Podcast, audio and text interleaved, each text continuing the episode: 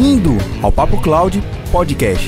Eu sou Vinícius Perro e aqui o Papo é Cloud.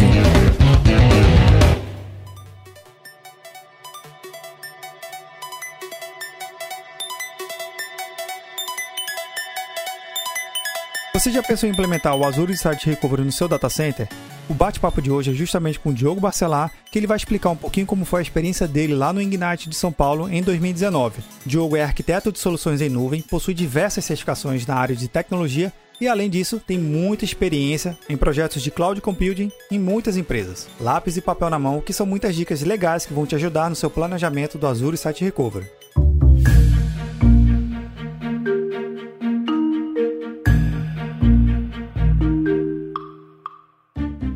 Todos os links e materiais citados aqui você vai encontrar em papo.cloud 065.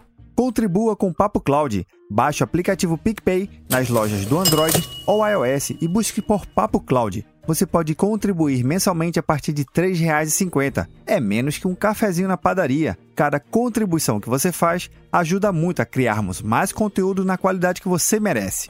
Quer ajudar ainda mais? Compartilhe os episódios para os seus amigos em todas as redes sociais onde você estiver. Para cada pessoa que você compartilhar o podcast, melhor vai ficando o programa. Mande seu comentário. Estamos no Instagram e Twitter, no arroba PapoCloud. Visite nosso site e assine nossa news. Se tiver algum tema ou sugestão, escreva para contato papo.cloud.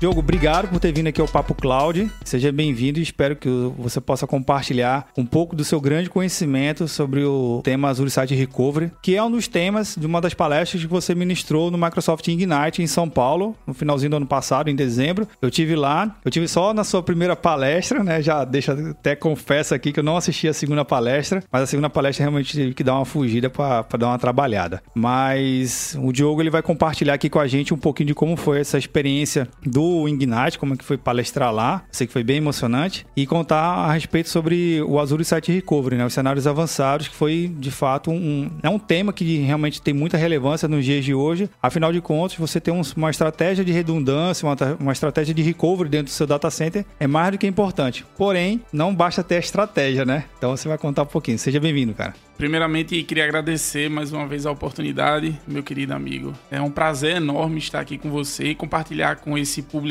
incrível que o Papo Cloud tem. É, é complicado, a gente começa com essa palavra. Quando eu cheguei lá no evento, é, eu cheguei com a, com a ideia de levar um assunto e um tema totalmente diferente no qual praticamente ninguém gosta de falar, ninguém gosta de se meter e todo mundo tem medo pois é muito fácil a gente chegar, apresentar para o cliente uma solução ou apresentar para o nosso gestor uma solução que vai garantir o recovery do nosso ambiente todo na nuvem. Isso soa pela primeira vez como mágica e realmente é.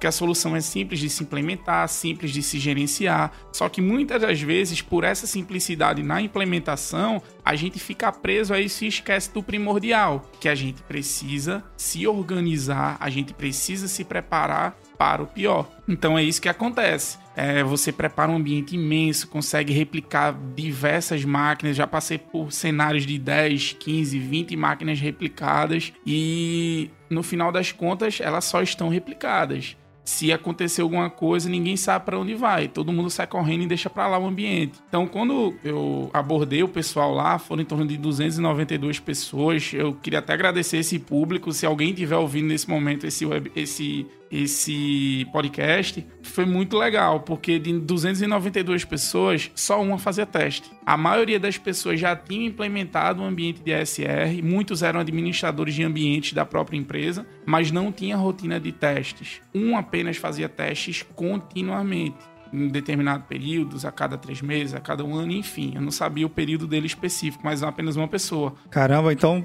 então, peraí, deixa eu, deixa eu digerir essa informação aqui. Você tem uma audiência de 292 pessoas. Exato. E aí você fez uma pergunta lá nessa, nesse momento de quem fazia o teste com a parte de, de disaster recovery. Só uma levantou a mão.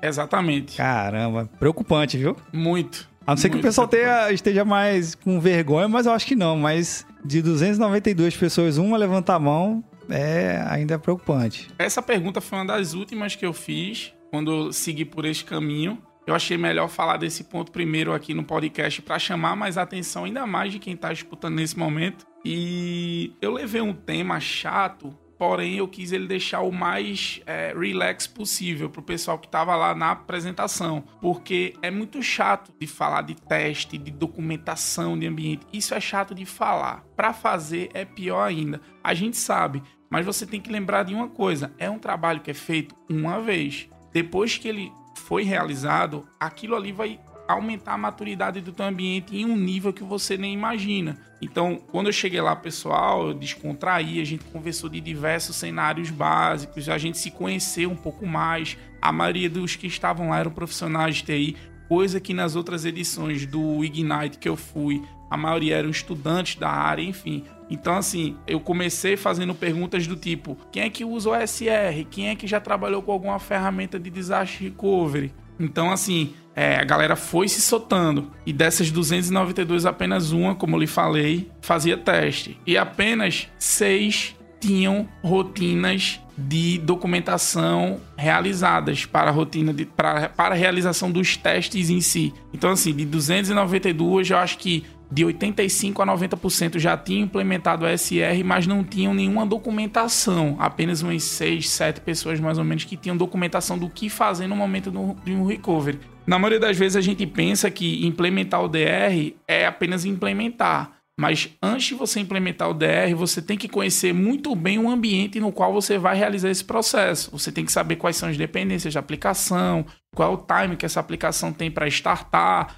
quais são as rotinas que devem ser realizadas manualmente, até porque nem tudo é automático. Tem coisas que você tem que ir lá e dar um clique no mínimo para a coisa acontecer. Então, assim, tudo isso precisa estar tá documentado. Porque imagine aí, hoje em dia a gente tem uma, uma empresa de médio porte, pequeno médio porte, a gente tem uma equipe de um a dois a três especialistas de infraestrutura. Quem garante que os três vão estar disponíveis no momento que tiver um problema?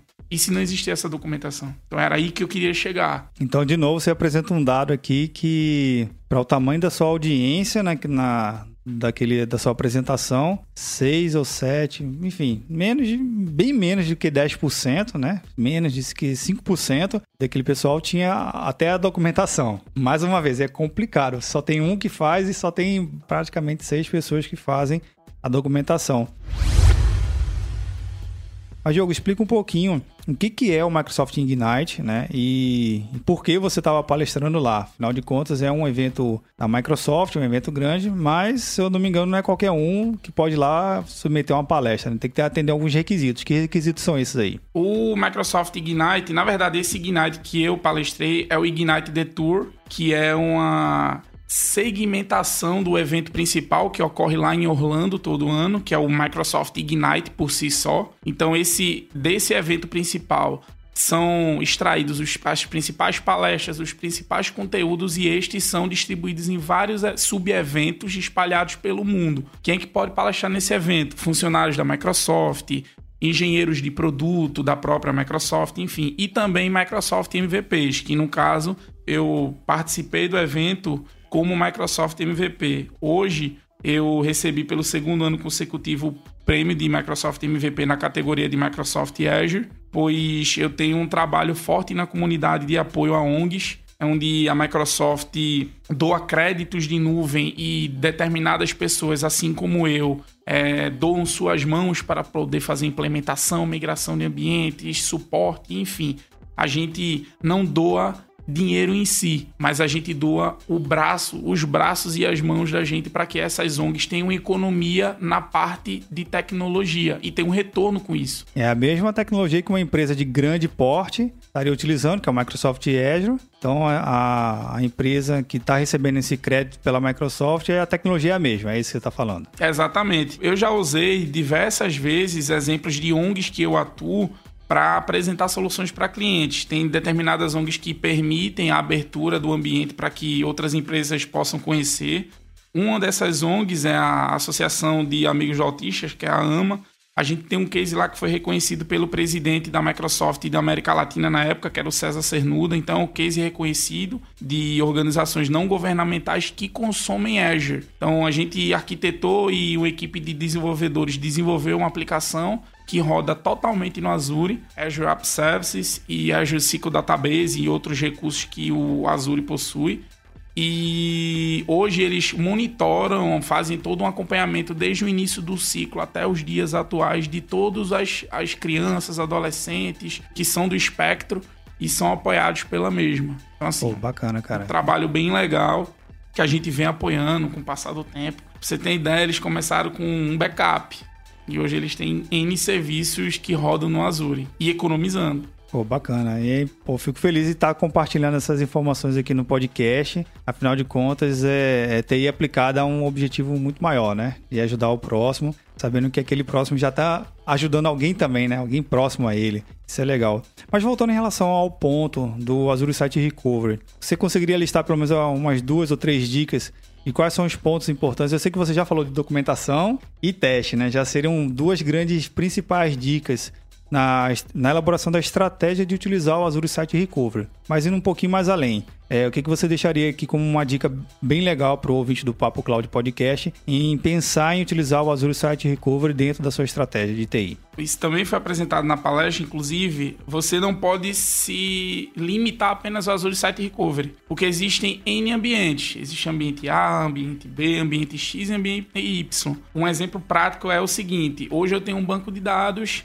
que ele está operando praticamente todo em memória. Um banco SQL Server e hoje esse meu banco, a arquitetura dele opera em memória RAM. Essa é uma limitação do Azure Site Recovery. Você não consegue fazer o recovery de um banco da RAM daquele banco. Você vai fazer o recovery, é, você vai fazer o DR, na verdade, a replicação do DR apenas do disco. Então, nesse cenário, o servidor de aplicação até pode ter o DR, mas o banco não teria 100% de garantia de segurança. Então, nesse cenário, por exemplo, você teria que utilizar uma segunda solução, um, um always replicando ou alguma outra solução de replicação secundária para o banco. Então, assim, você deve conhecer muito bem o ambiente. Não só a documentação posterior, como você até lembrou, mas você deve levantar todos os detalhes e principalmente converse com o setor, com a área de estratégia da empresa, porque ela tem que definir quais são os limites que o DR poderá ter. Não adianta você vender um DR que garante um RPO de 30 minutos se a equipe estratégica obriga, tem obrigação de entregar para a diretoria 5 minutos de RPO. Então, assim, isso deve ser levado em consideração acima de tudo. A primeira reunião que você deve ter com o cliente, você tem que levantar essas informações. Qual é o RTO que você precisa? Qual é o RPO que você precisa?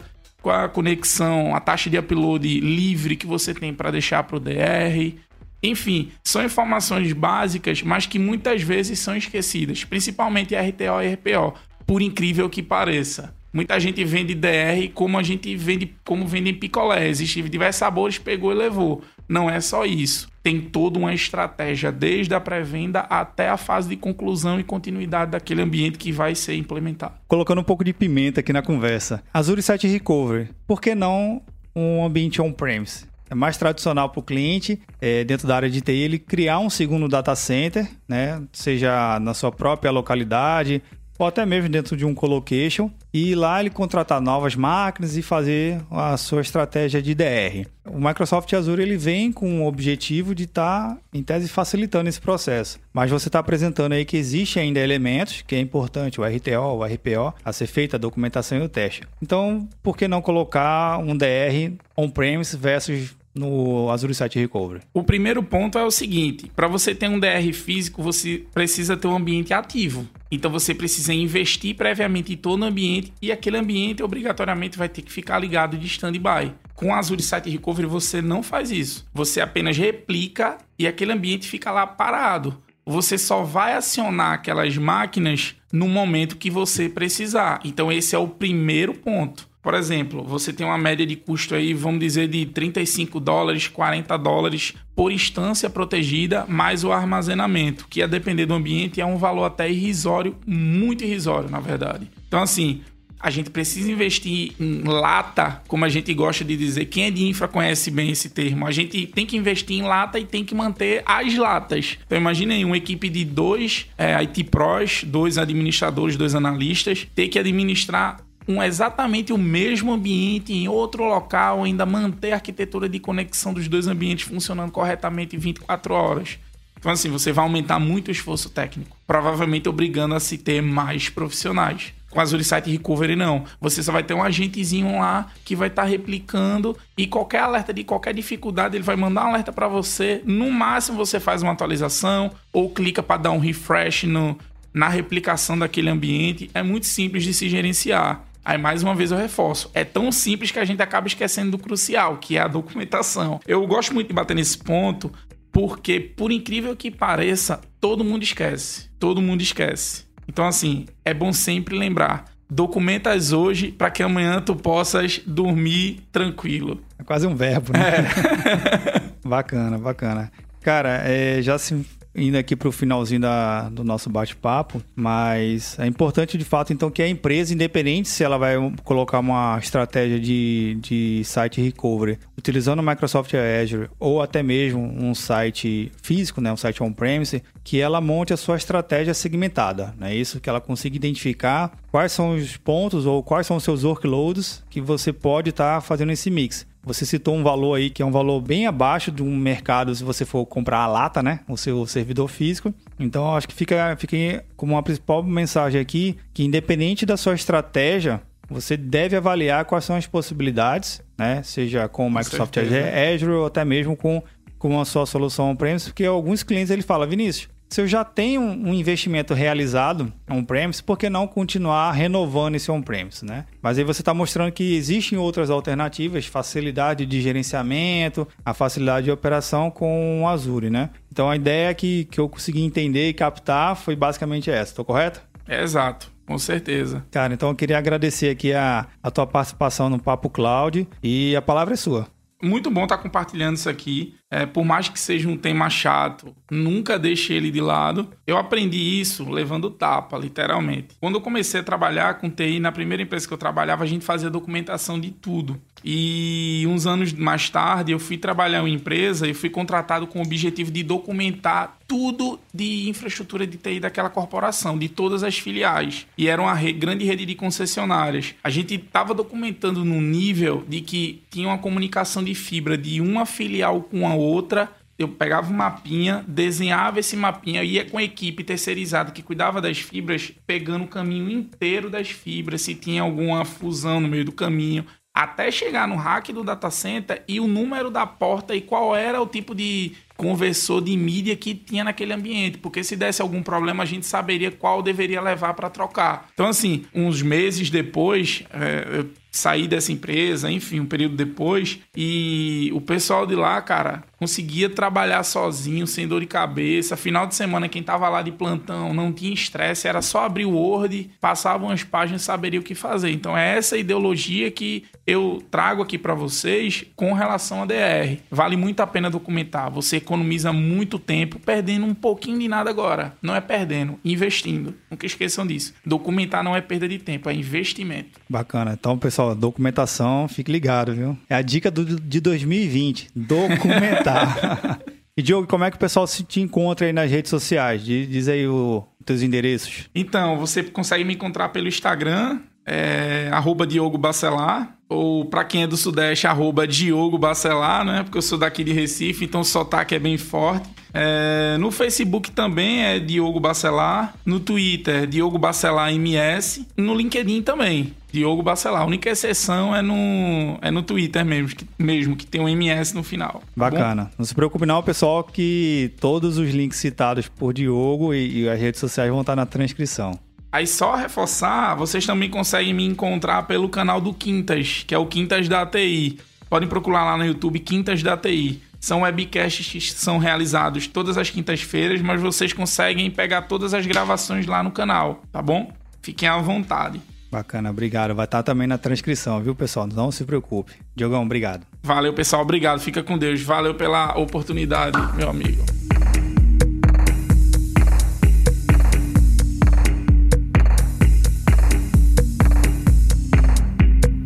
E aí, o que achou do bate-papo? Aproveite que estamos no finalzinho desse episódio e entra lá no nosso grupo do Telegram. Estamos continuando esse bate-papo e outros por lá. Acesse bit.ly barra Telegram. Lembrando que todos os contatos do Diogo estão na transcrição desse episódio. Ah, e um detalhe. Essa entrevista foi gravada em janeiro de 2020, muito antes da nossa quarentena, ok? E aí, tá na nuvem?